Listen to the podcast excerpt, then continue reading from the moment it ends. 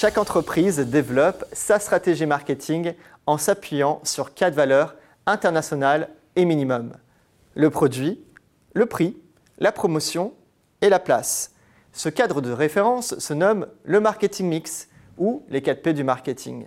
Cette notion de 4 P a évolué et se trouve aujourd'hui représentée par les 7 P, car se rajoutent les personnes, le packaging et le processus. Suivre chacune de ces étapes permet à toutes les sociétés qui offrent un produit ou un service de créer les bases de sa stratégie marketing afin de bien toucher son cœur de cible. Voici donc tout d'abord le premier P, le produit. Il s'agit du bien que vend l'entreprise, y compris quand c'est un service. Il faut prendre bien soin de le concevoir pour qu'il réponde aux besoins ou aux désirs des futurs clients. Les caractéristiques, le design, la qualité sont notamment bien prévus en amont. Ensuite vient le prix. Le prix proposé par les concurrents n'est pas la seule référence. L'entreprise doit considérer sa stratégie de fixation des prix en comptant la matière première, la fabrication, le transport, les taxes et assurances et la rentabilité. Se pencher aussi sur la tarification sert aussi à diffuser une image de marque, à faire correspondre le jugement de valeur des consommateurs avec le prix affiché. Le troisième P fait référence à la promotion. Le produit ou le service proposé doit satisfaire une cible et surtout un persona, c'est-à-dire une personne imaginaire, identifiée comme personnifiant le cœur de cible idéal. Une fois son profil établi, toutes les actions de communication, y compris les actions digitales, c'est-à-dire en lien avec le numérique, les publicités et des techniques de vente seront lancées pour capter l'attention, attiser la curiosité et inciter la cible à devenir consommatrice.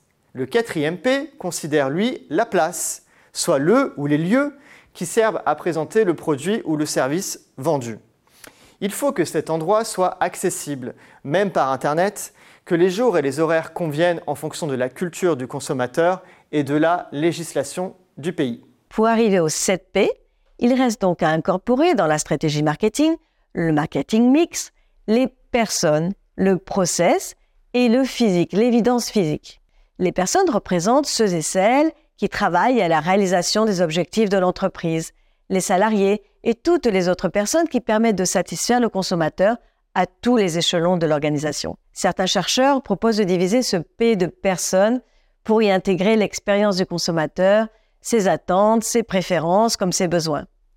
Efficacité dans les procédures, consistance des messages, réception de la marchandise ou appréciation du service, toutes les procédures jusqu'au mail final demandent le jugement du client et son traitement en interne et doivent donc être établies en avance.